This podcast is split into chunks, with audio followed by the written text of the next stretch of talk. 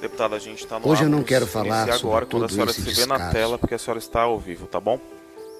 Quero falar de uma sensação mais profunda. Um sentimento que se mistura com a alma e nos acompanha desde os primeiros passos. Às vezes a gente até esquece a verdade, Ela tá falando ali, não tô ouvindo. mas num piscar de olhos, ele sempre insiste em reaparecer. Como aquele trocado achado no bolso da calça, um abraço em quem nos fazia tanta falta. Em horas que o confundimos com a felicidade. Outras parece como o palpitar de um amor, deputada? mas o seu nome mesmo é Vai entrar em esperança. aproximadamente dois minutos. Não a esperança de quem espera a vida passar diante dos olhos, nem a de quem apenas torce calado. Goiânia, a como gente já tá um no ar. Daqui É a a pouquinho esperança você já vai aparecer, tá bom? inquietos. A esperança de Então quem posicionado. fé. De quem levanta cedo, dia Leonora, após a gente já tá no ar. Pode ficar posicionado, tá? Já já você aparece aí na a tela. É possível construir um novo amanhecer. A esperança prevalecerá. Tudo vai passar. Juntos vamos vencer o abandono. Juntos vamos reacender a esperança em cada olhar.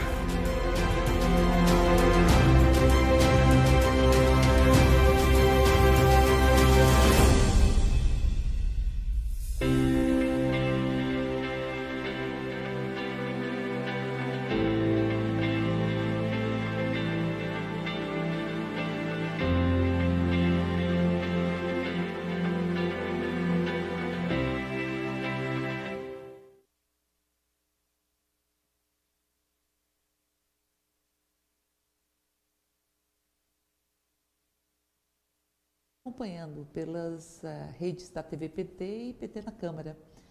Nós estamos hoje num dia muito especial, fazendo uma discussão sobre os direitos das mulheres neste país.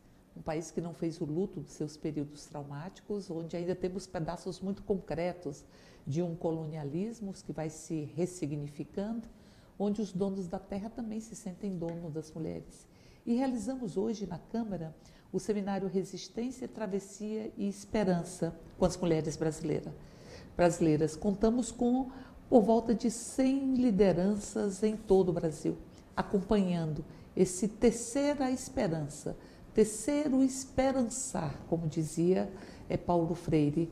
E a bancada do, do PT, né, está é, a bancada do PT na Câmara, no Senado, Instituto Lula, também a Fundação Perseu Abramo, estivemos organizando esse seminário. E é sobre isso que nós vamos falar, um pouco do conteúdo, do esperançar para as mulheres. Até porque, se há uma crise em qualquer lugar, ela vai atingir corpos femininos de forma mais profunda. Por isso estou aqui tentando coordenar este, esta roda de conversa em nome do nosso líder, deputado Reginaldo Lopes. E aqui nós temos duas mulheres que participaram conosco deste seminário e têm participado todos os dias da luta por uma sociedade com equidade de gênero, uma sociedade onde não tenhamos dor em sermos mulheres, que possamos exercer plenamente uma humanidade que pressupõe liberdade, condição de sujeito, que pressupõe, pressupõe afetividade. Eu falo de duas mulheres extremamente especiais que estão construindo, como disse, cotidianamente essa sociedade, puxando os fios, os fios da esperança, os fios da, da convicção, os fios da igualdade de direitos que estão sobre os escombros de uma sociedade é, com tantas escombros das desigualdades, escombros das discriminações. Eu falo da sempre ministra, ministra de políticas para as mulheres, a Eleonora Menecutes, que foi fundamental, fundamental em tantas conquistas que tivemos. Lembro de Eleonora na Câmara fazendo todas as articulações necessárias para que nós tivéssemos hoje no Brasil uma lei que caracterize e tipifica o feminicídio, dá o recorte de gênero à morte de mulheres por sermos mulheres.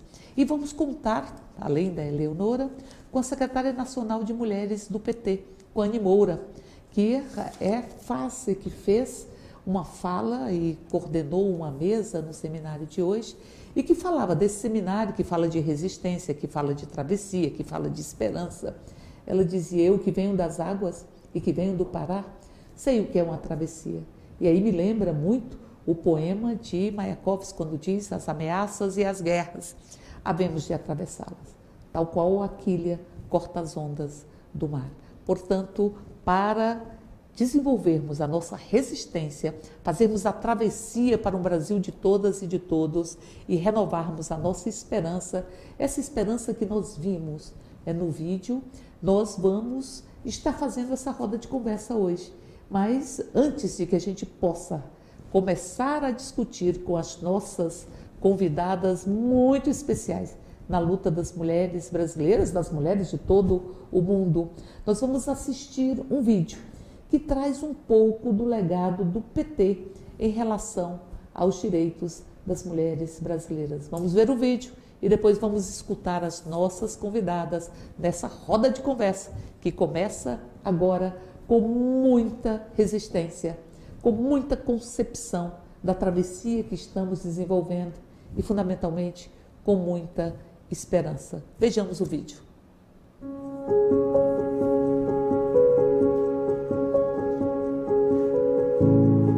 Toda mulher tem direito a viver em segurança e com dignidade, com acesso à saúde, educação e moradia.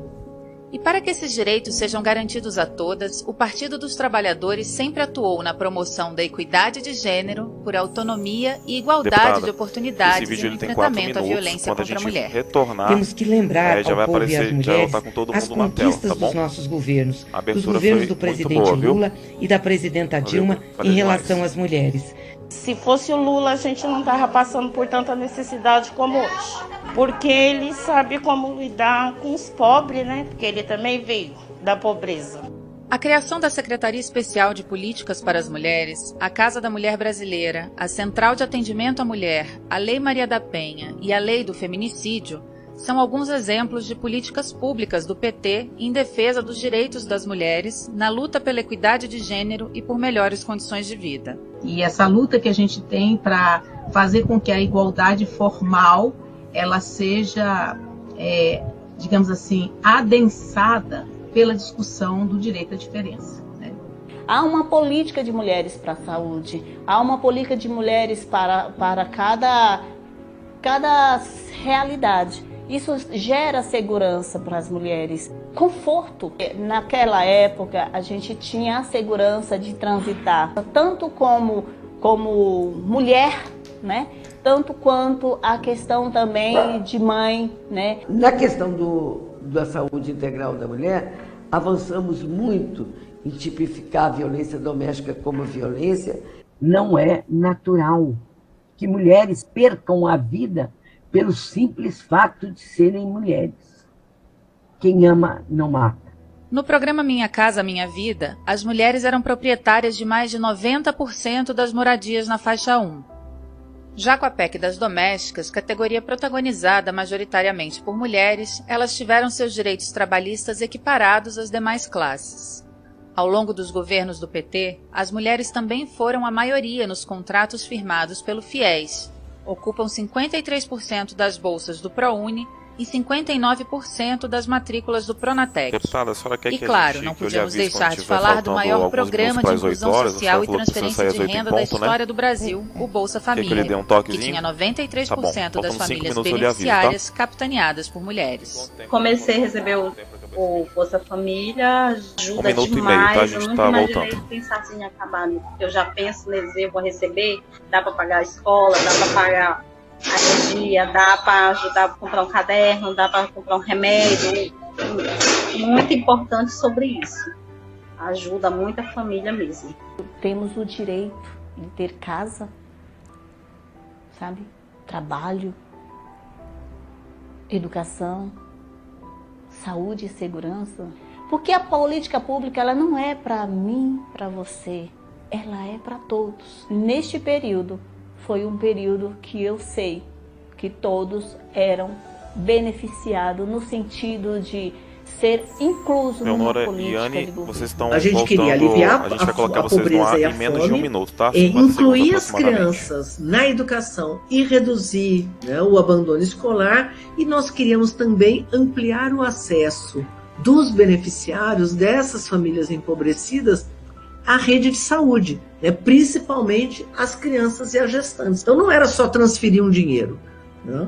E ao transferir esse dinheiro, quem recebia o dinheiro? As mulheres.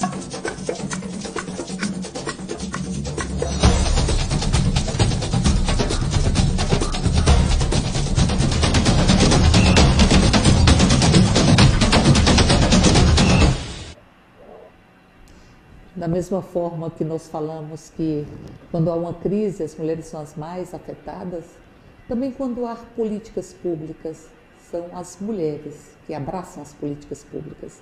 E sem nenhuma dúvida nós temos uma história, um legado. O legado da Lei Maria da Penha durante o governo Lula, da Lei do Feminicídio, da PEC, das domésticas. E é sempre bom lembrar a participação tão ativa da deputada Benedita da Silva na construção dessa PEC, que foi coletivamente e a partir de um governo que entende que a discussão de equidade de gênero não é cereja de bolo, não é consequência de outras, de outras lutas, é estruturante para termos uma sociedade mais justa e mais igualitária. Por isso, eu queria começar perguntando às nossas duas convidadas, a Eleonora e a Anne, é, o, quais são os principais desafios que vocês veem para que nós possamos alcançar a equidade de gênero. A gente começa com a Leonora e depois passa para a Anne. Quais são os principais desafios? Você que teve uma participação tão bela e que lembrava, né, Leonora, que muito me emocionou a sua fala. Primeiro, a homenagem às nossas companheiras que já não estão neste plano conosco, mas estão de alguma forma, pelo legado que deixam também. Mas também que você, você lembrava que esta semana é a semana é, onde se lembra esse marco que deixou tantas marcas na pele e na alma do Brasil, é de uma ditadura que aos pedaços a gente também lida com ela. Leonora Menecuti, quais são os desafios que nós precisamos enfrentar para alcançarmos a equidade de gênero?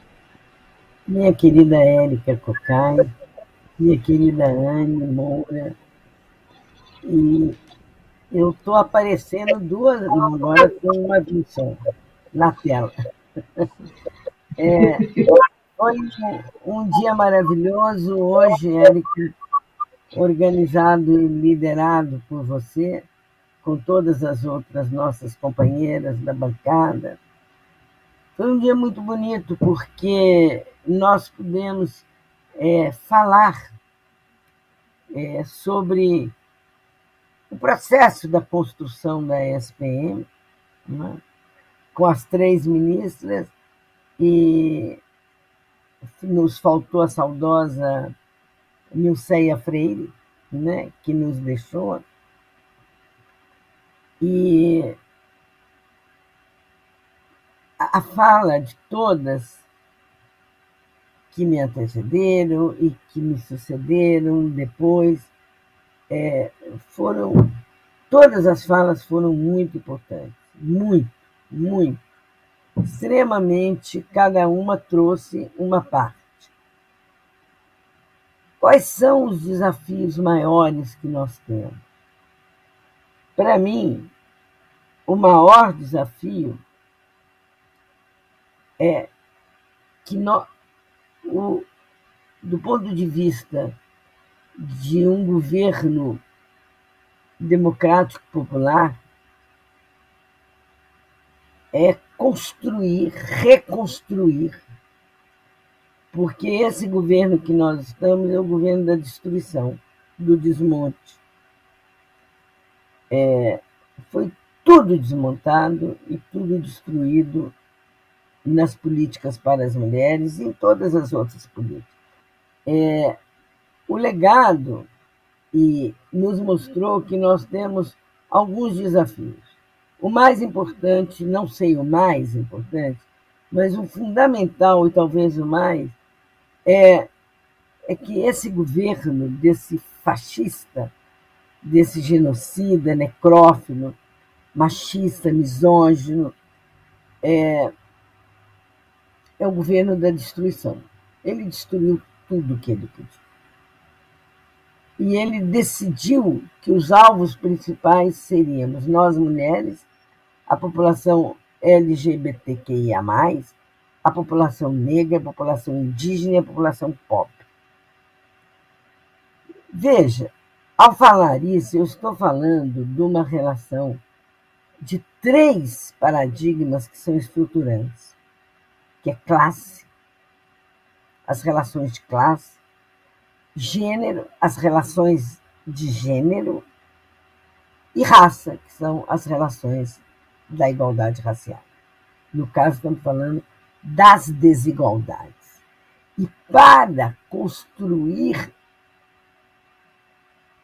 o novo governo, primeiro, ele tem que considerar o maior desafio é considerar que são estruturantes esses três paradigmas. Não se radicaliza a democracia sem colocar no mesmo patamar de igualdade esses três elementos que são estruturantes. Posto isso, é, tem um outro desafio que é fundamental, que nós já construímos e deixamos e não conseguimos avançar nas construções de políticas públicas para as mulheres. Tem muito a fazer, por causa do golpe de 16 que tirou a nossa querida presidenta Dilma sem crime nenhum de responsabilidade. E veja bem, é, ao reconstruir, nós temos que radicalizar a democracia. Radicalizar é o seguinte: é resgatar as políticas públicas e avançar nela. Avançar significa é, um trabalho, um desafio enorme, porque é o desafio de reconstruir e o desafio de avançar. Por exemplo, na saúde integral da mulher, direitos sexuais e reprodutivos, nós temos muito que avançar. E aí tem uma pauta fundamental que não é do executivo, é do legislativo. É a pauta para ampliar os permissivos legais da descriminalização do aborto. Porque o aborto é a quarta causa de morte materna nesse país e a quinta causa de internação no SUS. Nós não podemos continuar convivendo com essa mortandade de mulheres é, absoluta, absurda.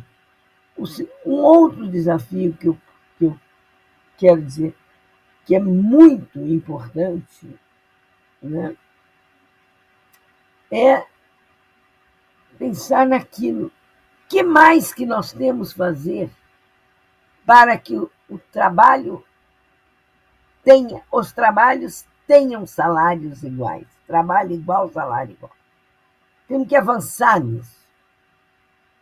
Não há como avançar, não há como não avançar. E a outra questão que eu acho que é fundamental é resgatar toda a política de enfrentamento à violência que nós fizemos e que nós conseguimos universalizá-la para todas as mulheres do campo, da floresta, das águas ribeirinhas e da cidade. Mas a recuperação desse programa significa avançar na fundamentalmente também no combate ao feminicídio, nas delegacias de defesa dos direitos da mulher, nas patrulhas Maria da Penha e nos barcos que levam o programa de enfrentamento Mulher Viver Sem Violência, para enfrentar a violência, para as populações ribeirinhas. Então, Érica e Ana, Anne, são muitas, são muitas. Agora, o que o movimento de mulheres e o movimento feminista sabe, sabe e que nós, mulheres petistas, sabemos, sabemos. Então, eu agora quero que ouvir a nossa querida secretária nacional de mulheres, Anne Moura. Quando tantas discussões, é bom lembrar o programa Mulher Viver Sem Violência, você lembrava bem, é que significa que as mulheres não tenham medo de voltar para casa, porque ao chegar em casa, em grande medida são é, retiradas delas mesmas por um processo de violência sexista e machista, mas todos os desafios que você colocava. E eu agradecendo a, a sua contribuição e a sua fala, passo para a nossa secretária, para a Anne. Anne, quais são os principais desafios que nós temos que enfrentar para que tenhamos uma sociedade com igualdade de direitos, com equidade de gênero? Olá, boa noite, deputada Érica, sempre ministra Eleonora. É, primeiro eu quero dar parabéns a todas as companheiras que ajudaram a dar certo hoje o seminário, né, o núcleo PT das mulheres, todas as deputadas em seu nome, Érica, acho que foi muito legal. A mesa que eu coordenei, então, foi muito bacana. E ali elas apontaram alguns desafios que a Eleonora já colocou muito bem aqui, mas que passa, sem sombra de dúvida, a gente tratar da igualdade social, ou seria da inclusão social. A gente não pode falar de um país, é, falar de equidade de gênero sem dar luz quais são os problemas reais que acontecem no, na sociedade, na periferia, qual é o recorte de raça, gênero, e que são os mais atingidos, principalmente com o governo de retrocessos que tem hoje. É importante lembrar que os nossos governos, Lula e Dilma, nós avançamos muito em rumo, rumo nessa perspectiva de equidade de gênero, quando a gente fez programas fundamentais que empoderavam as mulheres que colocavam elas numa condição de autonomia, é, podendo até se livrar dos seus agressores, podendo se livrar de relacionamentos abusivos, e fruto de uma política que coloca a mulher como principal elemento ali, não só relacionada ao Minha Casa Minha Vida, mas do Bolsa Família. As mulheres são a maioria também a ter entradas nas universidades através das cotas, mulheres negras, indígenas, mas essa ainda é uma sociedade que, a depender do seu território, ainda é um povo que, a depender do seu território, também se define se vai ter uma sobrevivência, vai ter oportunidade ou não. E não tem como a gente tratar de igualdade, equidade, se a gente não trata nem no básico da escola, se a gente não trata nem no princípio básico, que é quando compreende uma sociedade saber que precisa ter respeito. É preciso avançar em políticas públicas e nós fizemos, repito, três planos nacionais de política pública para as mulheres, quatro conferências nacionais, ouvindo a sociedade civil de todos os lugares né, do país, e isso saiu com um resultado muito importante. Ali se iniciava uma construção em busca dessa equidade de gênero, rumo à luta por essa igualdade. Ali colocava-se as mulheres como prioridade na formulação de política pública de maneira transversal no governo. E quanto tempo, quando eu lembro dessa, desse, desse momento do nosso governo, eu fico pensando quanto tempo nós levamos para conseguir ter essa prioridade, sabendo que a luta das mulheres, historicamente, de séculos e séculos, para você ter direito a voto, ser votada, para você conseguir ter essa liberdade do divórcio, inclusive, usar calça jeans, perceba que cada, cada passo que nós damos é uma grande vitória, é uma grande conquista. Portanto, o que nós tivemos no governo Lula e Dilma é importante considerar como um passo para isso. É verdade também que agora esse sonho ficou um pouco mais distante, porque o que a gente tem visto é uma destruição de absolutamente tudo que nós fizemos, que seria a base principal para alcançar essa equidade de gênero. E, sem sombra de dúvida, leis como a Lei Maria da Penha, a Lei do Feminicídio, a Lei das Empregadas Domésticas, elas são centrais para que isso possa ser igualado. É importante dizer também, esse é um debate muito recente que a gente vem é, vendo esse reflexo mais da América Latina, sobre a questão do trabalho do cuidado, economia do cuidado, economia feminista, como isso fica a partir da vida das mulheres, porque é muito comum as mulheres ficarem com essa tarefa enquanto para os homens é muito fácil não ficar com essa sobrecarga, sobrecarga de trabalho. Assim como a gente luta por igualdade salarial, assim como a gente luta pelos nossos corpos, sem sombra de dúvida, o machismo, o, o patriarcado é braço dessa exploração que há séculos e séculos tenta determinar qual é o lugar da mulher e tenta determinar o que a mulher faz com seu corpo. Nós vivemos isso com os povos originários, o meu povo, as mulheres indígenas que foram estupradas, foram massacradas, povos inteiros foram dizimados no nosso país, e nós vivemos isso na escravidão, com as mulheres que faziam do seu corpo, não só a escravidão do trabalho, mas do seu corpo também esse objeto de escravizar, e ainda hoje é uma luta para que a gente consiga é, trazer luz a esse debate de que o corpo da mulher é dela, a decisão é dela, os direitos sexuais reprodutivos e, inclusive, que suas escolhas não devem é, de respeito a ninguém, principalmente em, em relação à orientação sexual também. E, infelizmente, o que a gente enfrenta hoje, e por isso que eu digo que está um pouquinho distante, não está impossível, mas está um pouquinho distante, é essa perspectiva quando você tem um governo que nem esse que estimula a intolerância, o ódio e o desrespeito das mulheres. Com certeza, é, Anne, eu fico muito feliz é, das respostas, da, da contribuição é, de vocês nesse tema que é um tema tão relevante. Eu escutava a Eleonora hoje na, no debate, na mesa das ex-ministras, que é sempre ministras, e ali a Eleonora falava em toda violência há uma violência com recorte de gênero.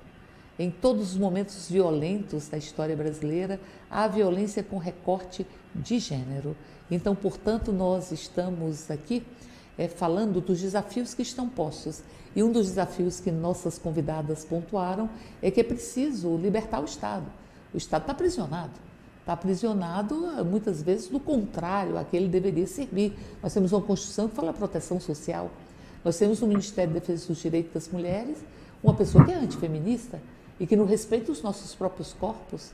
Ou seja, quando os homens nascem, os seus corpos são seus. E nós mulheres lutamos todos os dias para dizer: pera lá, moço, esse corpo me pertence, como dizia a Anne. Então, portanto, queria agradecer muito a, a, a, as falas, as contribuições e vamos passar para o segundo bloco. E no segundo bloco a gente entra numa discussão que me parece que é também fruto e semente, como tudo na vida, fruto e semente de uma sociedade com tanta lógica sexista e esse pacto letal entre o patriarcalismo, o patrimonialismo e o racismo. Nós temos uma subrepresentação feminina nos espaços de poder e, em particular, no próprio parlamento. As pesquisas pontuam que nós ocupamos a posição 183. E aqui, se a gente olhar o número de mulheres na Câmara, é mais ou menos 15%, e porque avançou com o fundo eleitoral e algumas mudanças é, no, no sistema eleitoral.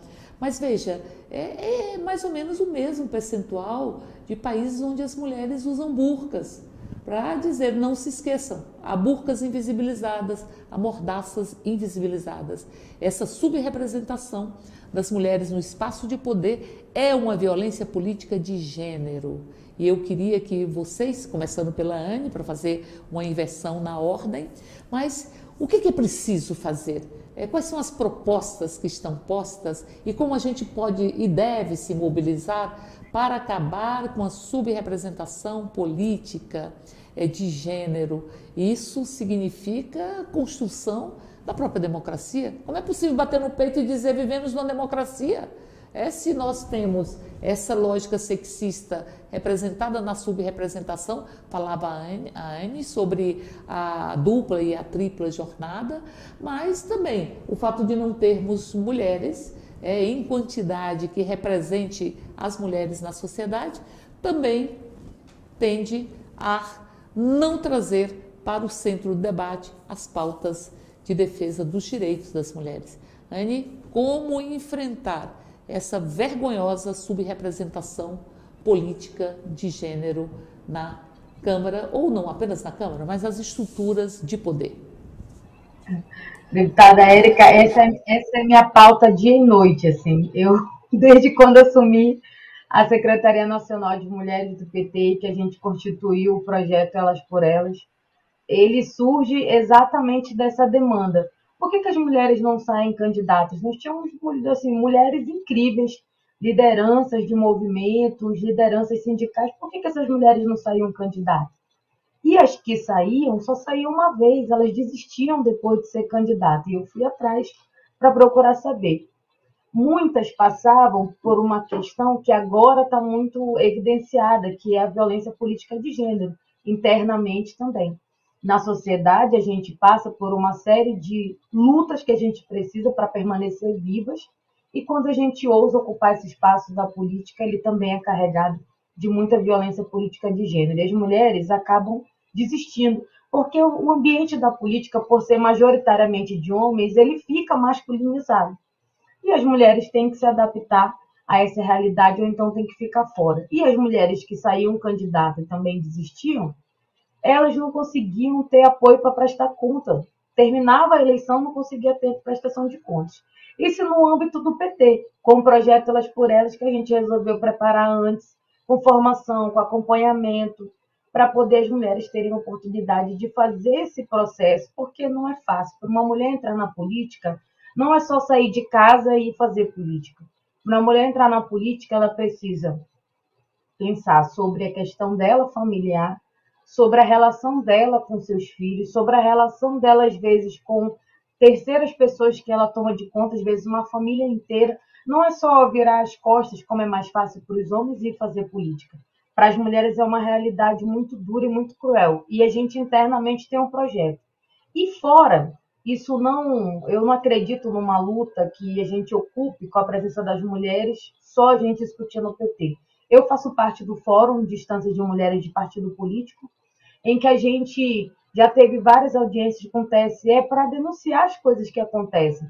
A realidade que faz com que as mulheres elas sejam impedidas de disputar politicamente. É verdade que a gente tem conquistas muito importantes, o 30% da obrigatoriedade, 30% do fundo eleitoral, mas ainda falta, falta bastante para a representação que a gente tem na sociedade, é, para a representação que a gente tem na Câmara e o tamanho que a gente tem na sociedade, nós temos que ter mais mulheres eleitas. Infelizmente, eu diria que não, além da violência política de gênero, a força do dinheiro também, a desigualdade nesse aspecto faz com que as mulheres não ocupem também esse espaço. Mas nem tudo é só tristeza. Acho que a gente vem numa caminhada muito boa do aumento da presença das mulheres. Não pode ser qualquer mulher, tem que ser mulheres que têm um compromisso com a luta das mulheres, senão não vai fazer sentido tudo isso que a gente está fazendo. E o Fórum de Mulheres de Distância de Partido Político, que tem vários partidos, a única coisa que a gente trabalha é aquilo que nos une. Então, quando a gente chega no TSE, com o ministro que tiver lá, a gente vai para tratar das nossas pautas, seja da violência política de gênero, seja da fiscalização do recurso, que esse é um direito das mulheres, seja da obrigatoriedade do cumprimento da regra. E nós queremos chegar à cadeira efetiva para mudar essa realidade. Se não for desse jeito, e pela organização das mulheres, não conseguiremos. Muito obrigada, Anne. Fala aqui da que assim, a cota que nós queremos é a cota das cadeiras efetivas, não é? É, e para além disso, é, é desconstruirmos essa, essa, essa tentativa, inclusive, de culpabilizar as mulheres. Quantas vezes eu escutei, ah, mas as mulheres, as mulheres é que não querem. Ora, bolas, é parede teto de vidro que ninguém vê e não combate porque não vê. E depois quer culpabilizar as mulheres por uma exclusão é, da dupla jornada, da tripla jornada, enfim, de tantos elementos é, que se expressam nessa lógica é, sexista, machista, patriarcal. Então, agradecendo a fala da Anne e passar para nossa sempre ministra. Mas como a gente aprende com você, Leonora? Como a gente aprende? É, não é só quem está na sala de aula é que aprende com você. A gente aprende. Eu lembro quando você assumiu a Secretaria de Política para as Mulheres, enfim, quando você assumiu a titularidade e como você percorreu o parlamento é, com tanta determinação sobre o feminicídio, ou a, a lei do feminicídio, dentre tantas outras, mulher viver sem violência, desnaturalizando essa lógica que vai se expressar na é, subrepresentação política de gênero. Então, com a palavra, nossa queridíssima Eleonora Menecucci, nossa professora, educadora. Querida Érica, eu tenho muito orgulho de ser professora. Não sei se sou boa professora, mas eu tenho muito orgulho de ser professora é, titular de uma universidade pública é, nesse país. É, continuando o que a Anne falou, eu quero pegar uma fala dela na primeira, no primeiro modo, que é a política dos cuidados. Enquanto nós naturalizarmos o cuidado, ou a sociedade, nós não, enquanto a sociedade naturalizar os cuidados como uma, uma atividade das mulheres dentro de casa, as duplas e triplas jornadas das mulheres só vão piorar. Então, é por isso que nós, mulheres feministas, temos clareza que o cuidado não é. Nós temos que desnaturalizar a tarefa do cuidado. E o cuidado tem que. Ele necessariamente é parte, ele tem que fazer parte da responsabilidade da sociedade, da família, da sociedade e do Estado. Ele tem que se transformar numa política pública de cuidados. Isso está, isso está envolto a questão do patriarcado com o capitalismo e, evidentemente, com o racismo, com a escravidão, que nós nunca houve uma abolição da escravatura no nosso país. Pois bem, essa política de cuidados, ela é, para mim, a chave que se abrirá para as mulheres terem uma participação política institucionalizada no parlamento com maior ressonância e maior tranquilidade afetiva de cada mulher. Porque não é fácil ser mãe num mundo, numa sociedade patriarcal, capitalista e racista. Então, do ponto de vista da paridade, é fundamental que o Brasil resolva isso agora. Que o legislativo, Érica, que nós forcemos o legislativo a ter uma lei que obrigue 50% de cadeiras para homens, 50% de cadeiras para as mulheres. Isso é paridade. Se assim o for, os partidos políticos terão necessariamente que rever as suas listas de candidatos. Eu só acredito em medidas que sejam é, a mais do que afirmativas. Que políticas afirmativas são fundamentais, mas elas já se mostraram tão eficazes que escancarou a desigualdade. Por que, que no México não é assim? Por que, que no México tem paridade no parlamento? Por que, que o Boric na, no Chile agora pôs mais mulher do que homem? E a, a comissão da Constituinte lá, da Constituição, é, previu esta mudança radical na Constituição Porque foram feitas mudanças na Constituição. Quando você fala de cadeira, é fundamental. Mas tem que ter uma lei que garanta isso. Constitucional. Então, eu, para mim, eu tenho ainda muita esperança do verbo esperançar e é por isso que eu estou completamente em movimento ainda é, para é, ver este sonho de nós mulheres realizado, tornado realidade. Mais mulheres na política significa isso. Paridade. Mas paridade com garantias institucionais. Não é paridade só com os 20%, ou o dinheiro que os homens morrem de vontade de entrar nas nossas, é, nos nossos recursos que nós recebemos. Não, não, não resolve isso. Tem que ser lei, tem que ser. Começa com a política do cuidado, que a Rani falou muito bem. Eu desenvolvi aqui a política do cuidado, o cuidado se transformando em política e a paridade se transformando em obrigatoriedade constitucional. Perfeito, perfeito. Haveremos de ver.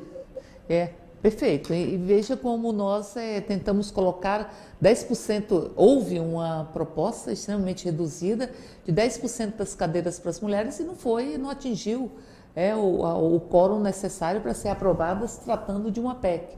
E aí me lembrou muitas sufragistas, quantas vezes é que não foi reverendo nos Estados Unidos, é para que nós é, é, pudéssemos é, ter a, a, o direito de votar. E quantas vezes se perdeu e nós nunca desistimos, nem vamos desistir das cadeiras, das cadeiras representarem o conjunto da sociedade brasileira. Se não, moço, não é democracia, é remeto democracia. Mas nós vamos agora assistir um vídeo, é que é um vídeo um vídeo sobre as mobilizações das mulheres é, é, brasileiras. E agradecendo muito a, a contribuição das nossas é, duas convidadas, vamos assistir o vídeo. O vídeo sobre as nossas. Aliás, quando a gente se mobiliza, se movimenta, diz Rosa Luxemburgo, a gente percebe as correntes que nos prendem. Mas mais que isso, a gente quebra essas correntes. Por isso, assistamos agora ao vídeo. Nós estamos aqui para gritar, para pedir, para combater, para ir à luta. A luta contra o racismo, contra o machismo, pela vida de todas as mulheres, pelo direito à comida, o direito à educação e direito à saúde. Esse é o mote deste 8 de março de 2022 no Distrito Federal e em torno. Não é só hoje, né? Todos os dias a gente tem que estar na rua tem que estar tá denunciando o machismo, a misoginia, né, o racismo, toda forma de discriminação contra a gente. Muitas mulheres hoje estão desempregadas, então é uma violação dupla né, dos nossos direitos negados com a violência pelo Estado e também com a violência de não ter é, como sobreviver.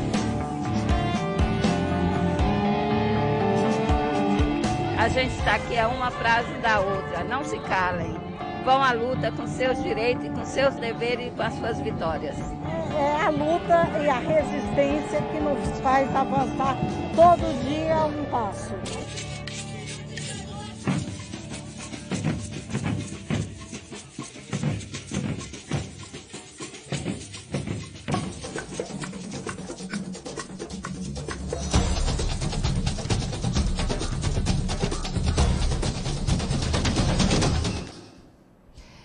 Verdade, ninguém solta a mão de ninguém e ainda tem muita mão solta. Uma violência política de gênero que vai se expressar na subrepresentação, mas também a gente viu, a gente discutiu isso hoje, tem discutido é, na tentativa de tolher os nossos mandatos, de impedir que nós tenhamos a liberdade de exercício do próprio mandato, que é, enfim, atacar a democracia de forma muito frontal. Coisas como mulher que não age como mulher, tem que apanhar como homem. Vocês deviam dormir e não acordar mais. Vocês são é, gaiolas das loucas, são é, deputéricas, enfim, é, tudo isso a gente escuta todos os dias. Eu lembro a fala de uma vereadora de uma cidade é, do interior do Nordeste, onde ela dizia: tem dia que eu sofro tantos ataques, tantos ataques todos os dias, ataques de ódio, misógino, que tem dia que eu acordo e fico e penso assim: se é o meu mandato que vocês querem, toma, porque eu preciso viver. E a gente vai continuar na resistência com todos os nossos mandatos, porque eles não vão nos calar. E moço, a gente vai acordar todos os dias. todos os dias. A gente vai acordar em nome de Marielle Franco, de Margarida Alves, de Dandara, é, de uma Eleonora, de uma Anne. A gente vai estar acordando todos os dias pela luta de tantas mulheres é, que já passaram e que ainda ficam e que estão conosco nesse momento. E aí, para a gente tentar é, fechar com o nosso último bloco, eu vou fazer uma pergunta sobre o que, que vocês acham que deve ter no programa para que a gente possa enfrentar todas essas desigualdades e para que a gente possa construir uma sociedade com equidade de gênero. Já aproveitando para que vocês também façam as suas é, considerações finais. Dizer assim, ó, da alegria, ó, a alegria grande da fala é, e da contribuição de vocês durante todo esse programa. E a nossa última pergunta, já é, abrindo espaço para as considerações finais, o que deve estruturar um programa de governo para as mulheres brasileiras? A Leonora começa respondendo, mas tem uma larguíssima experiência e aí vai falar o que ela já mostrou. Então, portanto, é um pouco assim, e, Eleonora, essa, essa, essa condição tão firme do povo optar por Lula é porque a gente já vivenciou, já vivenciou o que foi o governador, a gente já vivenciou esta mulher, Leonora Menecute, como ministra neste país, construindo essa igualdade. Por isso, a pergunta está com vocês. Já aproveitem para fazer suas considerações finais. O que deve constar no programa para que nós tenhamos uma sociedade com direitos iguais, com equidade de gênero no nosso país? Olha, Érica e Anne, é, eu, por incrível que pareça, vou ser bem curta, mas sintética e falando tudo. Nós mostramos que nós sabemos fazer. Eu fui ministra no governo da presidenta Dilma nos últimos anos dela, antes do golpe, com uma equipe maravilhosa, uma equipe de feministas, uma equipe que pensou é, as políticas públicas a partir da luta feminista. Né? E para trabalho igual, salário igual, nosso corpo nos pertence, o silêncio é cúmplice da violência. Um programa tem que abordar essas três questões e as suas dimensões na vida das mulheres, de cada uma da vida das mulheres. Mas, fundamentalmente, o programa tem que resgatar o que nós fizemos e avançar naquilo que eu já falei. E uma secretaria nós não queremos mais uma secretaria, nós queremos um Ministério de Política para as Mulheres. Um ministério com muito recurso, mais do que o final que, quando nós fomos golpeadas, é, que eu deixei, empenhado quase 360 milhões. É, e agora, o orçamento de 22 não tem nada nada. Então, nós sabemos. E sabemos no que, que tem que avançar também. E eu já disse isso aqui. É, eu mandei um texto que eu fiz bem curtinho, que o presidente Lula me pediu. Eu mandei hoje para Ellen. É, e vocês aproveitem, a Anne acho que já tem. É, e eu quero dizer que esse programa foi muito importante. Terminou um dia importantíssimo, um dia de políticas para as mulheres. E por isso eu lhe parabenizo do coração e parabenizo do meu coração feminista para você, é, dizendo que você e a nossa bancada faz a diferença. Não há dúvida que nós precisamos aumentar a bancada. Mas não é com qualquer mulher. Não. Nós três sabemos. Né? Então, é, eu agradeço demais ter participado desse dia tão importante e um dia, eu diria que é um dia tão feminista no sentido da seriedade do que significa as políticas feministas, que nós vimos que a Anne tem desenvolvido esse país, andado esse país, tem batalhado em todas as instâncias em que ela pode, e as que ela não pode também. Mas ela, como secretária, ela está em todas as instâncias, é para implantar e fazer ouvir essas políticas. E você, Érica, você foi, para mim, quando ministra, uma das mulheres mais inspiradoras pela sua militância no Congresso e por você tudo que tinha de mulher em Brasília que eu ia, a Érica estava lá. Ela estava como organizadora ou ela estava como palestrante ou como falante. Então, é um, foi um prazer enorme batalhar pela aprovação das, da lei do feminicídio ao seu lado, da PEC das trabalhadoras domésticas, né? e uma, um orgulho muito grande também não deixar retrocessos na Lei Maria da Penha com você ao nosso lado. E a Anne, é, eu tenho uma hora honra dela ser a nossa secretária nacional, trabalhamos muito juntas e eu estou, o NAP Mulher da Fundação Pessoal Abramo está às ordens, né? E um grande beijo para todas vocês duas para todas as nossas, é, para todos e todas que estão atrás das câmeras fazendo o programa funcionar, e para todas e todos que estão nos ouvindo agora, nos assistindo. Um grande abraço e um grande abraço feminista.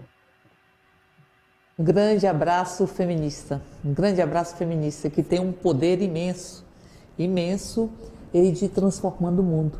E eu também, eh, Leonora, me sinto muito representada com a Anne na Secretaria Nacional.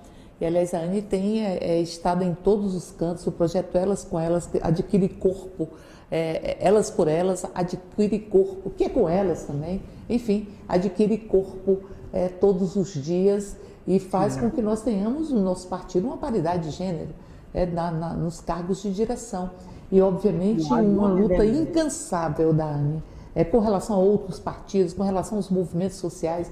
Anne, você é um grande orgulho é, para todas nós, é que tem um coração batendo é, com a lógica é, que a discussão de equidade de gênero não é uma discussão menor, ela é estruturante, é bem como a Leonora. São duas mulheres, grandes mulheres, que nos é, nos, nos, mostram caminhos, discutem juntos, constroem, enfim, uma sociedade sem machismo, sem patriarcalismo. Por isso, Anne, a palavra está com você. Qual é o programa que a gente precisa construir para, que, para atender aos direitos, né? ou para é, que te, tenhamos uma sociedade onde não haja dor em sermos mulheres?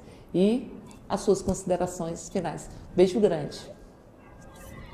Olha, eu estou muito emocionada, né? Mas vou tentar responder essa parte para continuar. Acho que um programa de governo, é, se é verdade que nós somos a maioria da população, a maioria atingida por todos esses retrocessos, a maioria que está nas filas dos ossos, a maioria que está com seus filhos em situação de rua, a maioria que está sem oportunidade, a maioria que chora a morte dos seus filhos a depender do seu território, a maioria que chora pela água contaminada pelo mercúrio, pela mineração nas terras indígenas, a maioria que sofre muito com as desigualdades do nosso país. Então, o que nós precisamos é ter as mulheres como protagonistas desse programa de governo e que, sem sombra de dúvida, como disse o nosso tema lá atrás, do Encontro Nacional de Mulheres do PT. Nós queremos ver esse país reconstruído pelas mãos das mulheres, porque se é verdade que nós temos todo esse recorte, o impacto maior nas nossas, nas nossas vidas, então nós temos que ter temos que ser a centralidade do programa. do desenvolvimento até a ponta do programa, nós temos que estar nessa centralidade, porque só assim a gente vai poder mudar a lógica de, de pensar a sociedade. Lembrando que a gente já fez muito. Eu não posso aqui dizer que a gente está começando a roda do zero. Nós temos muita gratidão pelos governos Lula e Dilma e tudo que foi feito para as mulheres. A caminhada ela é longa, mas a nossa base principal é aquilo que a gente já plantou. Tentaram acabar com todas as sementes, mas nós continuamos. E por fim, eu quero dizer da honra e da sorte que eu tenho de partilhar a luta com vocês. Eu, é, minha juventude toda, e vejo a luta da Érica na Câmara com todas as deputadas, as violências que elas sofrem, a gente sofre junto. Dói na gente também, então, Érica, você e nossos deputados é um orgulho grande, assim, a gente, quando a gente diz a gente quer crescer e fazer política quer disputar um espaço político, a gente mira em vocês, assim, como horizonte.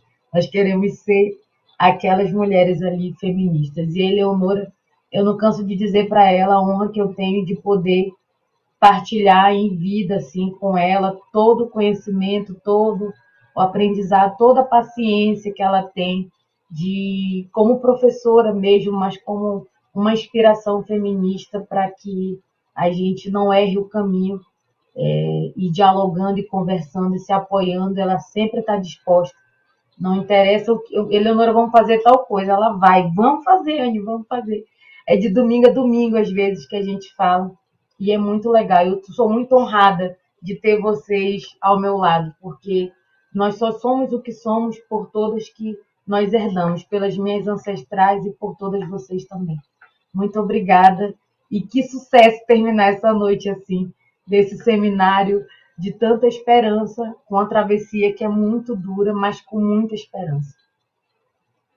Eu queria agradecer muito a participação de vocês, é, agradecer muito todas as contribuições, agradecer muito a luta cotidiana que vocês é, desenvolvem. E aqui nós é, falamos de tanta coisa e falamos é, dos, dos, planos, planos nacionais, é, enfim, é, com a intersetorialidade, porque não dá para pensar nenhuma política pública sem recorte de gênero, mas também com a territorialidade. As mulheres vão tecendo os territórios. E a gente vê que a territorialidade, quando ela está viva, pulsante, ela é um espaço de resistência e de bem viver e, bem, e, e, e trabalhar é, com os elementos de bem comum, mas também o protagonismo. Eu acho que a gente aprendeu isso é, todos os dias e tivemos isso na fala de vocês e aprende é, com os exemplos que vocês é, desenvolvem é, para que nós mulheres continuemos seguindo, seguindo, seguindo, seguindo. E a gente lembra muito a canção e a canção ela fala o ano o ano passado eu morri, esse ano eu não morro. Eu só acrescento uma coisa, que me perdoe Belchior, e o ano de 2023 nós vamos voltar a ter a ciranda da vida com Lula presidente. Nós vamos voltar a recuperar e a resgatar tudo isso que eles querem destruir, capturando o próprio Estado. O Estado está aprisionado para os interesses privados, interesses, enfim, patriarcais, patrimoniais, enfim, patrimonialistas, e nós vamos resgatar. Portanto, o ano passado eu morri, esse ano não morro mais. E o ano que vem nós vamos para as ruas para cobrar com juros, como jurou o poeta, cada lágrima rolada neste nosso, neste nosso penar e nesse nosso pesar de termos tanta necropolítica. Portanto, uma alegria muito grande de estar com vocês, que nos inspiram, inspiram todas as mulheres, todas as mulheres. E ao mesmo tempo lembrar que nós somos uma bancada, uma bancada que conta com a nossa Benediva, eu já disse que o nome dela não é Benedita, é Benediva da Silva, é com a Maria do Rosário, Luciane Lins, Rejane Dias, Natália Bonavides, Rosa Neves, e que eu tenho alegria de fazer parte é da luta cotidiana no parlamento com todas essas mulheres. Então, portanto, beijo grande, muita força e sempre lembrar é que nós mulheres carregamos muita coragem, muita coragem. E aí eu me calo me despedindo de vocês, chamando para que a gente veja logo mais um outro vídeo, um vídeo rápido é de encerramento, mas lembrando Guimarães, que diz, Guimarães Rosa, que diz, o correr da vida às vezes embrulha tudo. E a vida é mais ou menos assim, ora aperta, ora frouxa, ora esquenta, ora esfria, ora inquieta, desassossega, ora se aquieta. Mas o que a vida exige de nós é coragem.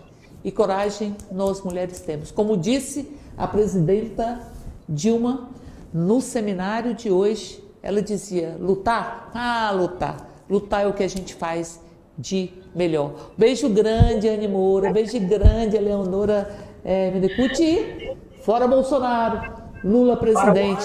Porque a gente precisa dançar a dança da vida mais uma vez. Beijo grande para vocês. Vejamos o vídeo e encerremos o nosso programa mulher é sempre uma força muito importante nas lutas do PT. Seja em governos, no parlamento, nos movimentos sociais ou na linha de frente de programas como Bolsa Família, o Minha Casa Minha Vida, o ProUni. Precisamos que as mulheres participem ainda mais da política. É assim que faremos um Brasil mais justo e acolhedor. Vem com a gente, vamos juntas reconstruir o Brasil.